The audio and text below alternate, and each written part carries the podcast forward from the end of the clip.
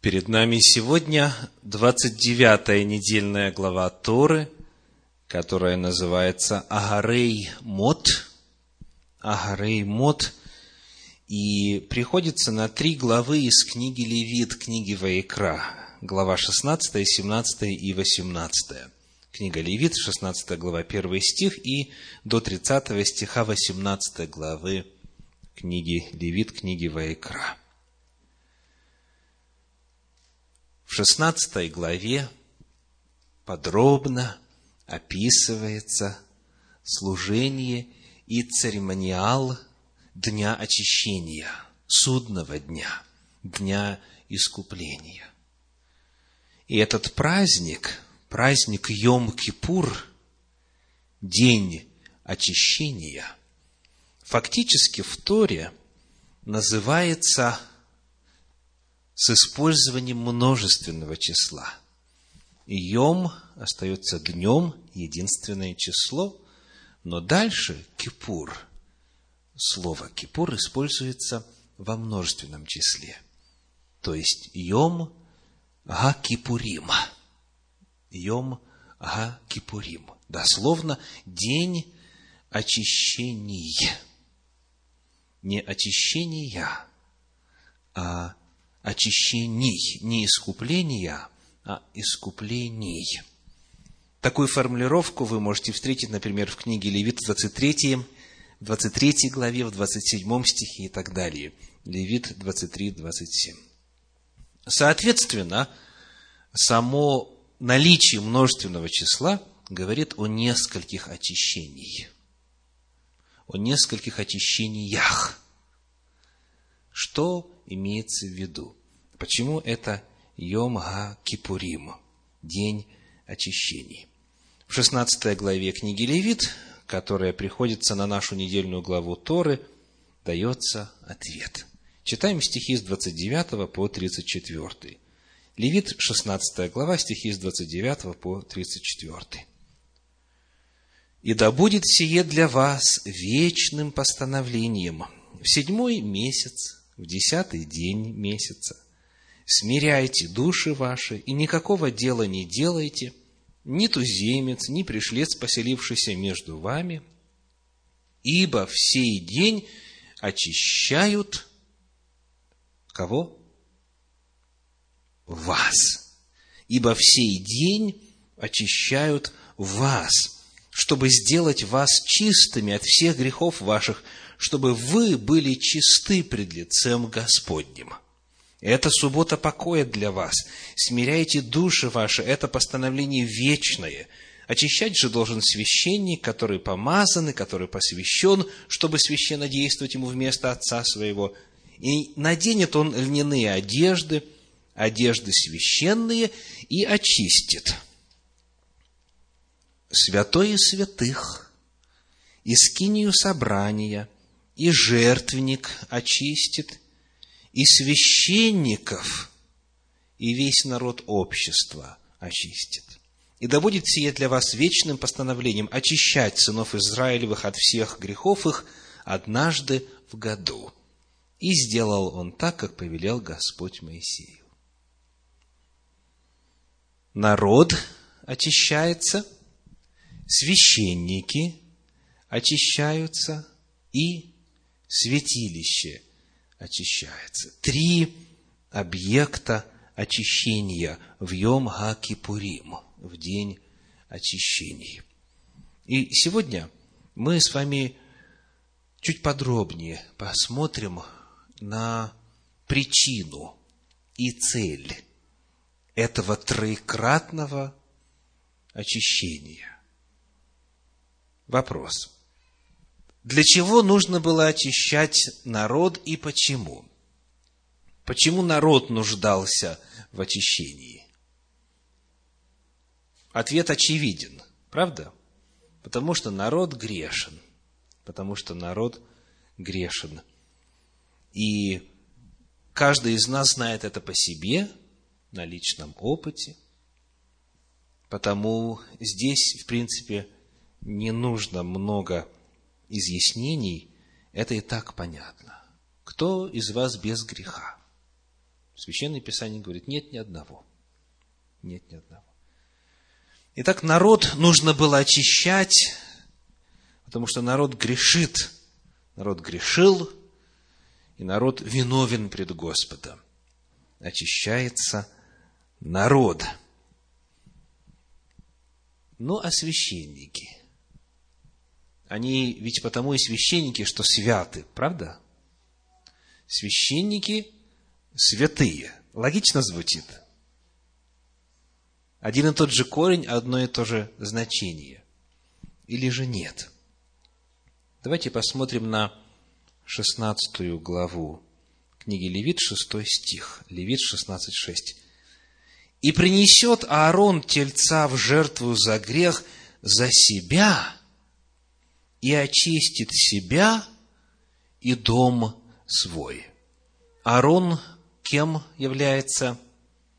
Первосвященником.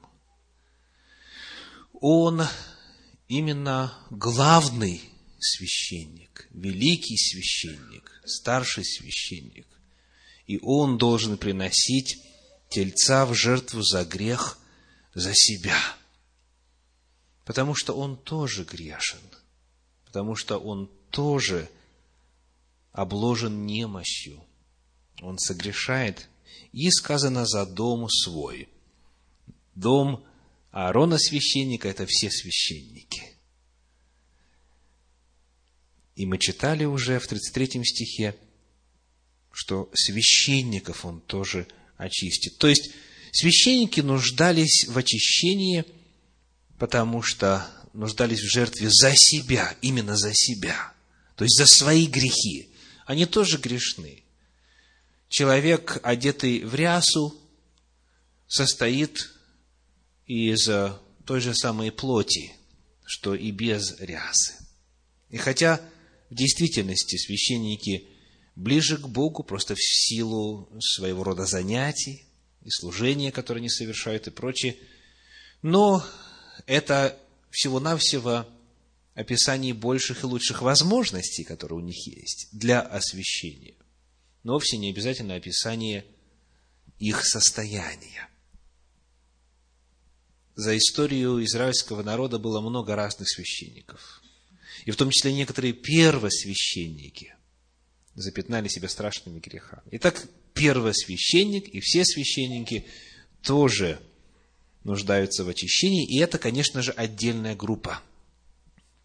С них все начиналось, что касается церемониала Дня очищения Йом Кипурим. Потому что если их не очистить, тогда они не смогут народ очистить они играли особую роль, у них особый статус, они были посредниками между Богом и народом, и потому они должны были очищаться тоже.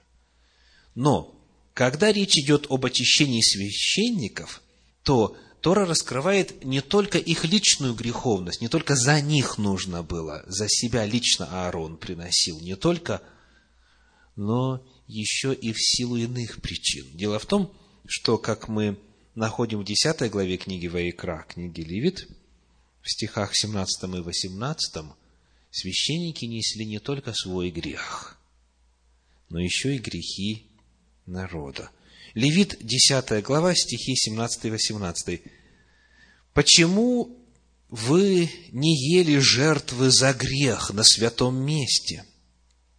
Ибо она святыня великая, и она дана вам чтобы снимать грехи с общества и очищать их пред Господом. Вот кровь ее не внесена внутрь святилища, а вы должны были есть ее на святом месте, как повелено мне, говорил Муше. Что делали священники согласно этому тексту? Они съедали мясо жертвы за грех, чтобы снимать грехи с общества и очищать их пред Господом. Священник в Йом Хакипурим должен был освободиться не только от своих личных грехов и очиститься от своего личного греха пред Богом, но он также был носителем на протяжении всего года грехов народа, ибо он поедал мясо жертвенных животных, которые приносились за грех. и таким образом вбирал в себя и символически принимал на себя грехи. Итак, мы выяснили, почему нужно было очищать народ, почему нужно было очищать священников. Третий вопрос – почему святилище нуждалось в очищении? Прежде всего, как мы читаем в книге Исход в 25 главе 8 стихе, Исход 25.8, книга Шмот 25.8, сказано слова Всевышнего, «И устроят они мне святилище, и буду обитать посреди них». «И устроят они мне святилище, и буду обитать посреди них». Что такое мешкан? Что такое святилище? Это жилище Всевышнего. Это обиталище Всевышнего. Это дом Божий. То есть, важно помнить, что статус этой палатки среди всех прочих палаток в стане израильском именно так и определен. Божий дом, я буду жить среди них. Есть палатка Моше, есть палатка Гарона, а есть палатка Всевышнего. И вот, соответственно, когда человек грешит, когда человек нарушает заповедь Божью, и когда узнан будет им грех, которым он согрешил, говорит Тора, тогда Всевышний звал человека к себе в гости. Если ты грешен, иди к Богу. В нашем мире это звучит парадоксально. Кого Бог принимает? Безгрешных. Многие ходят. Святых. Многие проповедуют. Очищенных. Исправленных. Вот такие только могут прийти к Богу. Так многие рисуют себе картину. Если это святилище, если палатка Всевышнего, если мешкан – это самое святое место на земле в эпоху действия храма, то как можно вообразить, чтобы туда Бог звал грешников? Ну, именно так представлено дело. Бог говорил, если вы согрешили, приходите ко мне в гости – и вот что происходило. Книга Левит, первая глава, стихи 3 и 4. Левит, Ваикра, первая глава, 3 и 4. «Если жертва его есть все сожжение из крупного скота, пусть принесет ее мужеского пола пред, без порока, пусть приведет ее к дверям скинии собрания, чтобы приобрести ему благоволение перед Господом – и возложит руку свою на голову жертвы всесожжения, и приобретет он благоволение во очищении грехов его. Далее, в 16 главе книги Левит прочитаем 21 стих, Левит 16, 21. «И возложит Аарон обе руки свои на голову живого козла, и исповедает над ним все беззакония сынов Израилевых, и все преступления их, и все грехи их, и возложит их на голову козла, и так далее. То есть, вот этот акт возложения руки на голову животного представляет собою процесс переноса греха с грешника на жертву. И далее, когда жертва это впитала в себя грех, вину за нарушение закона, с жертвой происходит следующее действие. Возвращаемся к первой главе книги Левит, прочитаем пятый стих, Левит 1.5. «И заколет тельца пред Господом Сыны же Аароновы священники принесут кровь и покропят кровью со всех сторон на жертвенник, который у входа скинии собрания. В четвертой главе читаем стихи с 5 по 7, книга Ваикра, 4 глава, стихи с 5 по 7. «И возьмет священник помазанной крови тельца, и внесет ее в скинию собрания, и омочит священник перст свой в кровь, и покропит кровью семь раз пред Господом, пред завесою святилища. И возложит священник крови тельца пред Господом на роги жертвенника благовонных курений, который в скинии собрания, а остальную кровь тельца выльет к подножию жертвенника всесожжений, который у входа скинии собрания. В зависимости от вида жертвы, кровь, которая вобрала в себя грех, ибо на голову жертвенного животного возлагалась рука, и исповедовался грех. Эта кровь, она оказывалась либо на медном жертвеннике во дворе святилища, либо на золотом жертвеннике во святом святых, либо на завесе, которая отделяла святое от святого святых. То есть, грешник приходил с грехом, с виной, и оставлял ее в Божьем доме. Именно в силу этого, в силу переноса греха с грешника на животное, на Божий дом, на мешкан, святилище на протяжении года все более и более накапливало в себе и на себе грехи. И потому наступал момент когда необходимо было святилище очистить. Святилище нуждалось в очищении, потому что милостивый Господь приглашал к себе грешников решить проблему греха и снять с них грех. И таким образом Божье жилище становилось в Израиле самым скверным местом. Самым грязным местом в нравственном отношении. С точки зрения тяжести вины. Представьте, весь народ на протяжении всего года туда приносил и туда отправлял свои грехи.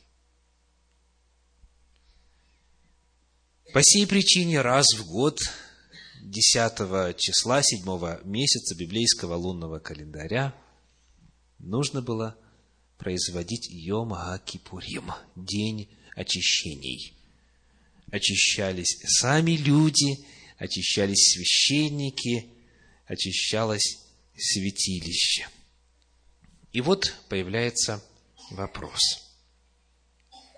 Есть ли, согласно Торе, есть ли, согласно Библии, в принципе, какой-либо еще иной путь?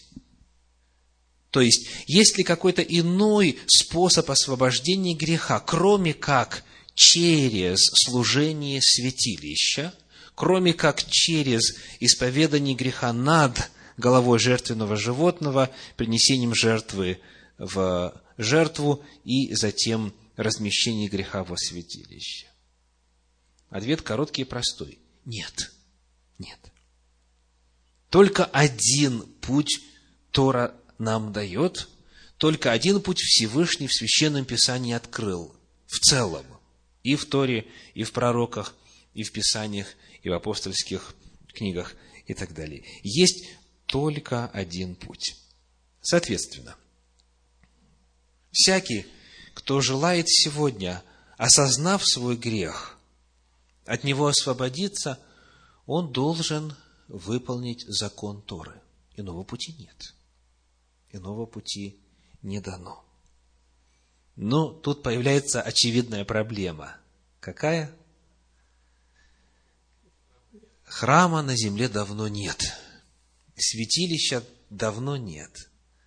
Святилище разрушено в 70 году нашей эры римскими войсками – и камня на камне не осталось. Соответственно, когда центр служения по очищению греха исчез среди народа Божия, возникла серьезнейшая проблема. Как быть с грехами? Как снимать грехи? Как очищать грехи? Каким образом освобождаться от грехов? И постепенно, с течением веков, появились разные интересные традиции касательно способа очищения, в том числе и на Йом-Кипур, на судный день. Я цитирую несколько абзацев из книги «Нашего наследия», том 1, страница 56-57, автор Ильягу Китов. Книга нашего наследия. Это название труда, первый том, страница 56-57. Накануне Йом-Кипура принято совершать обряд капорот, искупления. Если по каким-то причинам сделать капорот в этот день невозможно, их делают на день раньше.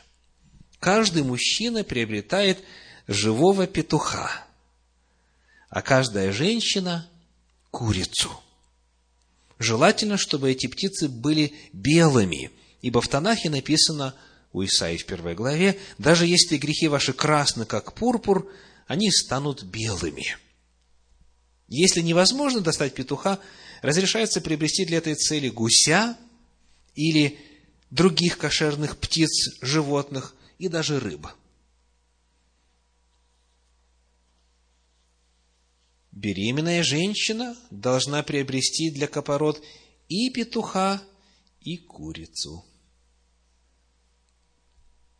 Взяв птицу в правую руку, читают установленный мудрецами текст, а затем вращают ею над головой, говоря, «Это моя замена, мой заместитель, мое искупление. Этот петух умрет, а мне предстоит долгая, добрая и мирная жизнь». Эти слова произносятся трижды. Вращая петуха, необходимо держать его левой рукой, а правую положить ему на голову в память о жертвах в храме. Когда там приносилось в жертву животное, его владелец должен был положить правую руку ему на голову, как сказано в книге Ваикра, первая глава, что мы цитировали сегодня, книга Левит, и возложит он свою правую руку на голову жертвы. В данном случае имеется в виду, что как бы за нас, вместо нас умирает петух. Главное назначение этого обычая – побудить людей к раскаянию, заставить их понять, что если они не раскаются, то, может быть, им будет вынесен очень суровый приговор. Затем петуха режут и выбрасывают его внутренности во двор или на крышу, где их могут склевать птицы. Вот один из обычаев, который появился на Йом-Кипур, в день очищений. Потому что всякий понимает, кто знает Бога и знает Божий закон. Всякий понимает, что он грешен. Он грешен перед Богом. И каким-то образом нужно эту вину снять. И потому произносится фраза «это моя замена», «мой заместитель», «мое искупление». Он умрет, а я буду жить. То есть, все то, что описано в Торе – касательно механизма и способа очищения, теперь переносятся на петуха, курицу, гуся, иных кошерных птиц, животных и даже рыб. То есть в народе осталось осознание того, что возмездие за грех смерти. Только вот какая появляется проблема. Может ли петух снять грех. Может ли он стать заменой? Вот что читаем мы в нашей недельной главе Торы. Может ли даже овца или телец или коза, которые приносятся по Торе, по закону, могут ли они снять грех? Книга Левит, 17 глава, первые 9 стихов. Книга Ваикра, 17, с 1 по 9. «И сказал Господь Моисею, говоря, «Объяви Аарону и скажи, Аарону и сынам его, и всем сынам Израилевым, и скажи им, вот что повелевает Господь.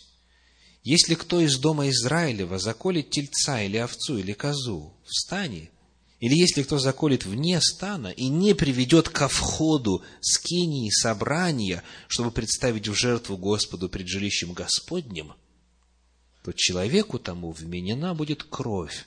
Он пролил кровь, и истребится человек тот из народа своего. Это для того, чтобы приводили сыны Израиля жертвы свои, которые они заколают на поле, чтобы приводили их пред Господа, ко входу скинии собрания, к священнику, и заколали их Господу в жертвы мирные, и покропит священник кровью на жертвенник Господню у входа скинии собрания, и воскурит тук в приятном благоухании Господу, чтобы они впредь не приносили жертв своих идолам, за которыми блудно ходят они. Сие да будет для них постановлением вечным в роды их. Еще скажи им, если кто из дома Израилева и из пришельцев, которые живут между вами, приносит все сожжения или жертву и не приведет ко входу скинии собрания, чтобы совершить ее Господу, то истребится человек тот из народа твоего. Какое здесь дано очень важное ограничение? Ограничение касательно места – нигде, ни в каком месте нельзя заколоть животных в смысле жертвы. Нигде нельзя переносить ни жертву мирную, ни жертву всесожжения, ни жертву за грех. То есть, нельзя делать что-либо, что призвано стать заменой. Нельзя заколоть животных, зарезать животных, чтобы они стали заменой вместо грешника – дабы тот продолжал жить. Только на одном месте это можно делать. Там, куда сегодня ни один из иудеев не может подняться. На храмовую гору никто не может взойти, потому что все сегодня пребывают в состоянии ритуального ограничения, ритуальной нечистоты.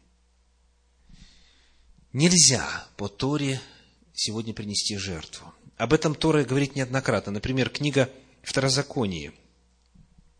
Книга Второзаконие, книга Деварим, 16 глава, стихи 5 и 6. 16 глава, 5 и 6. «Не можешь ты заколоть Пасху в котором-нибудь из жилищ твоих, которые Господь Бог твой дает тебе, но только на том месте, которое изберет Господь Бог твой, чтобы пребывало там имя Его, заколай Пасху вечером при захождении солнца в то самое время, в которое ты вышел из Египта. Только в одном месте, на том месте, которое изберет Господь, там, где храм находится, где святилище находится. В 12 главе книги Второзакония, стихи 13-14 говорят, книга Второзакония, 13 глава, 13-14, 12 глава, 13-14, «Берегись приносить все сожжения твои на всяком месте, которое ты увидишь, но только на том месте, которое изберет Господь в одном из колен твоих, приноси все сожжения твои и делай все, что заповедую тебе. Итак, есть только один путь снятия греха – это следование церемониалу Торы, то есть возложение греха на жертвенное животное и принесение его в нужном месте на дворе храма в соответствии с законами, данными для этого. Сегодня это невозможно, потому что нет храма на земле, а в никаких иных местах приносить нельзя по Торе. Соответственно, вопрос, а как быть? Каким образом освобождаться от грехов? Священное Писание дает нам следующий ответ. Послание к евреям, 8 глава, первые пять стихов. Послание к евреям, восьмая глава, первые пять стихов. Главное же в том, о чем говорим, есть то, заключается в следующем. Мы имеем такого первосвященника, который восел одесную престола величия на небесах. есть священнодействователь святилища из скинии истинной, которую воздвиг Господь, а не человек – всякий первосвященник поставляется для приносения даров и жертв. А потому нужно было, чтобы Исей также имел что принести.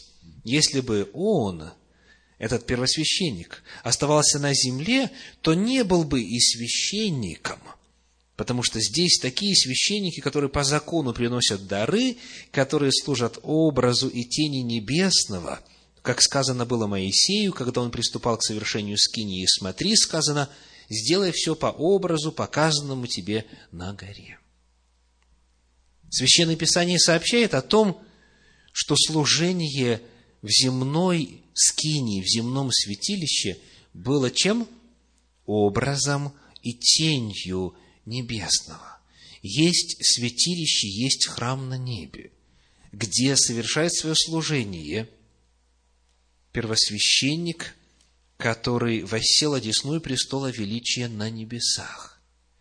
И служение там, в небесном святилище, осуществляется по тем же законам, по которым проходило служение на земле.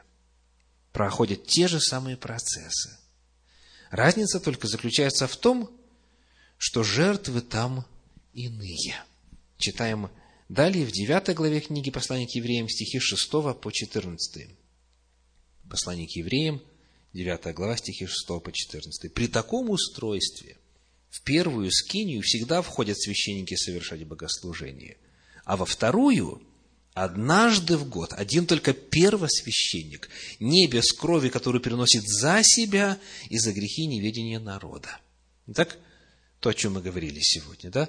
Во святое входит постоянно священник, в течение года святилище скверняется, а вот во второе отделение во святое святых только однажды в год первосвященник за себя внося кровь и за народ. Сим Дух Святый показывает – что не открыт путь во святилище, доколе стоит прежняя скиния. Она есть образ настоящего времени, в которое приносятся дары и жертвы, не могущие сделать в совести совершенным приносящего, и которые с яствами и питьями, различными омовениями и обрядами, относящимися до плоти, установлены были только до времени исправления. Но Машех и Христос, помазанник, первосвященник будущих благ, придя с большую и совершеннейшую скинию, нерукотворенную, то есть не такового устроения, и не с кровью козлов и тельцов, но со своей кровью, однажды вошел во святилище и приобрел вечное искупление. Ибо если кровь тельцов и козлов через окропление освящает оскверненных – то кольми паче кровь Христа, который Духом Святым принес себя непорочного Богу, очистит совесть нашу от мертвых дел для служения Богу живому и истинному. Библия открывает, что жертвы земные, они изначально были по замыслу явлением временным – Потому что Всевышнему важно было рассказать о том, как реальное искупление будет совершаться, как подлинное, настоящее очищение небесного святилища будет совершаться. И потому на земле Бог дал Моисею образец скинии, которая соотносилась по принципу устройства и служению с небесным святилищем – и когда наступило время, когда наступила жертва Агнца Божия, который взял на себя грех всего мира, тогда после этого он смог стать первосвященником, совершающим служение ныне в небесном святилище. Потому Священное Писание говорит о том, что никогда в истории спасения не было времени, когда бы вдруг храм просто-напросто исчез – а Бог не обеспечил для людей, для всякого желающего свободы от греха, способ очищения. Оказывается, что еще приблизительно за 36 лет до того, как храм был разрушен, была принесена жертва Агнца Божия, и в небесном святилище началось служение. Потому сегодня у каждого, кто осознает свою греховность, у каждого, кто знает о том, что грех нужно как-то снимать, стоит очень важный вопрос. Где это сделать? Следовать традиции, крутить петуха или курицу, или что попадется, в надежде, что это снимет грех, и прямо при этом нарушать Тору, либо воспользоваться тем, что Бог сам сделал, когда пришел, стал человеком на земле, взял на себя грехи всего мира и, став агнцем Божьим, таким образом открыл служение в небесном святилище, внеся туда свою собственную кровь и став первосвященником. Вопрос этот стоит очень остро, от него нельзя уйти. Если человек надеется на Божье прощение, он должен воспользоваться Богом данным механизмом. Либо остаешься с грехами, погибаешь, либо идешь путем, который открыл Всевышний, открыл в Торе и реализовал в истории – и обращаешься в небесное святилище, где ради нас и за нас служит наш первосвященник. Потому в конце вопрос, как вы очищаете свои грехи? Аминь.